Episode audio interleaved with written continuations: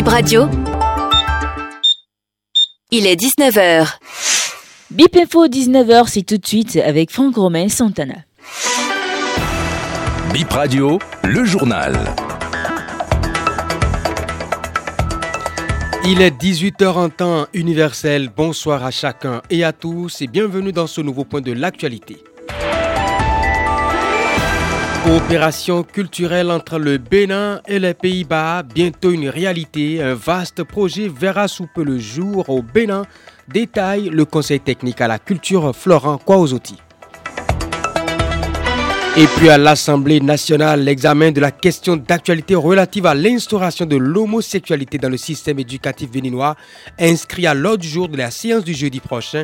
Vous suivrez dans cette édition la réaction du président de la Fédération nationale des associations des parents, d'élèves et d'étudiants du Bénin.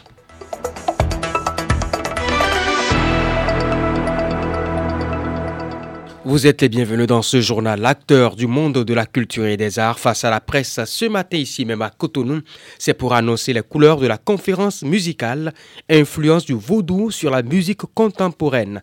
L'événement va se tenir le vendredi 1er décembre prochain au Palais des Congrès. Florent Kouaouzouti, conseiller technique à la culture du ministre.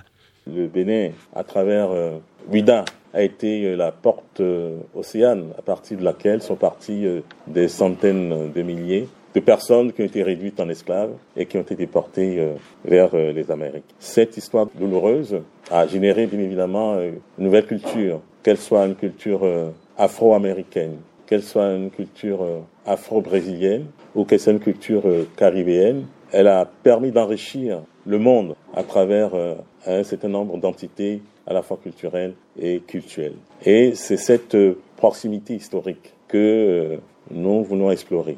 Euh, il y aura une délégation euh, qui euh, vient de, des Pays-Bas et qui est en train de projeter de créer un musée de, de l'esclavage. Vous savez aussi au Bénin que Ouida est devenue la ville cité musée, c'est-à-dire qu'il y a à l'intérieur de cette ville vraiment un ensemble de sites mémoriels qui rappellent un peu le passé douloureux, mais qui s'ouvrent à l'international parce que on veut accueillir les afro-descendants, on veut leur permettre de vivre en paix avec eux-mêmes à travers justement un certain nombre de parcours. L'homosexualité sera-t-elle instaurée dans le système éducatif béninois? Question. Les députés vont se pencher sur la question ce jeudi au palais des gouverneurs à Porto Novo. La communauté LGBTL croise les doigts pour un vote positif. Mais que pense la Fédération nationale?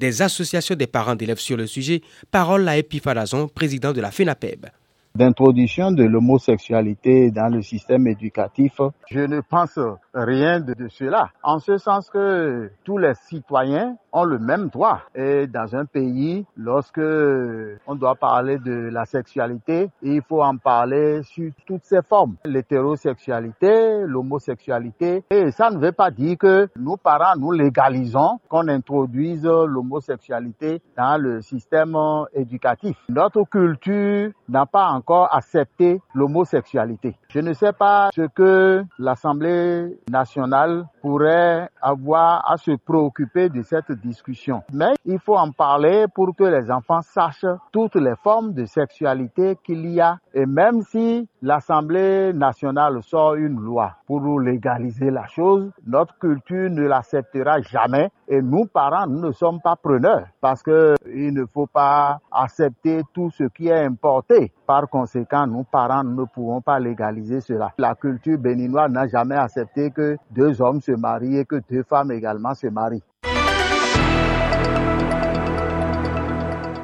Retour dans cette édition sur les discussions de lundi entre le président Patrice Talon et la délégation du parti Les Démocrates conduite par le président Boni Yahi. Reki et certains détenus politiques ne bénéficieront pas de la grâce présidentielle.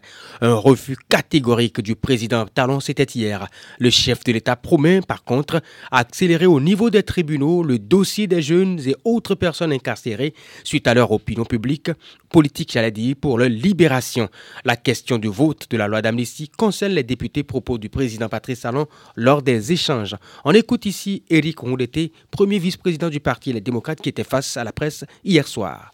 Le président de la République a donné séance tenante les instructions au ministre de la Justice pour que les dossiers soient accélérés. Mais je dois dire au passage que, en qualité de chef de file de l'opposition, quand je l'ai rencontré, il avait déjà exprimé cette euh, volonté de faire accélérer les dossiers. Nous espérons que cette fois-ci, ça va être plus vite. Dans la même veine, nous avons, avec euh, grande tristesse, enregistré de sa part un refus d'être euh, attentif à nos demandes par rapport à certains de nos camarades, notamment Madame euh, Rekiatu Madougou, par rapport à qui il montre une flexibilité pour lui refuser même euh, une grâce présidentielle. Cela nous a beaucoup attristé, voire euh, révolté. Nous avons euh, une proposition de loi sur la table, loi d'amnistie. si le président de la République refuse la grâce présidentielle, nous ne devons pas baisser les bras. Nos camarades qui sont au Parlement, qui sont dans les différents groupes, nous avons engagé de parler avec eux. Nous devons continuer à parler avec eux. Ce sera tout pour cette édition BIP Info 19, mesdames et messieurs.